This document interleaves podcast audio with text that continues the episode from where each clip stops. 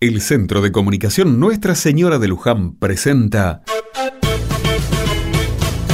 La loca, chacarera, primera. Otra mirada.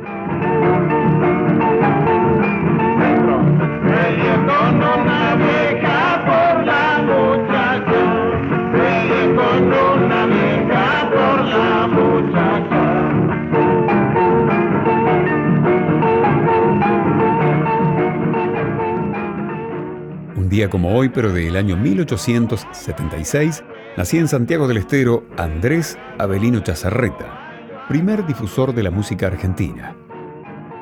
En conmemoración a este aniversario, es que cada 29 de mayo celebramos el Día Nacional del Folclorista. Chazarreta fue maestro y profesor en distintas instituciones, pero su vocación no estaba en la enseñanza. Desde los 15 años, tocaba de oído diversos instrumentos musicales. Algunos dicen que a lo largo de su vida logró ejecutar 16. El único aprendizaje que tuvo en este campo fueron algunas lecciones de solfeo. Su interés por la música era notorio, lo hacía bien y lo disfrutaba.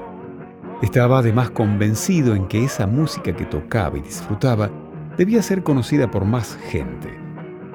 Fue así que fundó el conjunto de arte nativo, compuesto por 30 personas entre músicos y bailarines que con sonidos y danzas recorrían por el año 1911 el noroeste del país.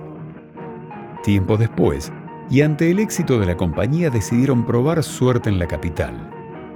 Fue en el Teatro Politeama de la ciudad de Buenos Aires en el año 1917. El boca a boca y la curiosidad lo hicieron. Con localidades agotadas, el conjunto armado por Andrés Chazarreta daba su primer concierto en la capital. Este hecho sería importante no solo para la compañía que sentía que había llegado lejos, sino también para el mundo del folclore en general, ya que con esta actuación se difundía parte de una cultura que parecía estar alejada dentro del propio país. Hoy celebramos a través del patriarca del folclore a los músicos de nuestro país que con sus voces e instrumentos son parte de nuestra identidad nacional.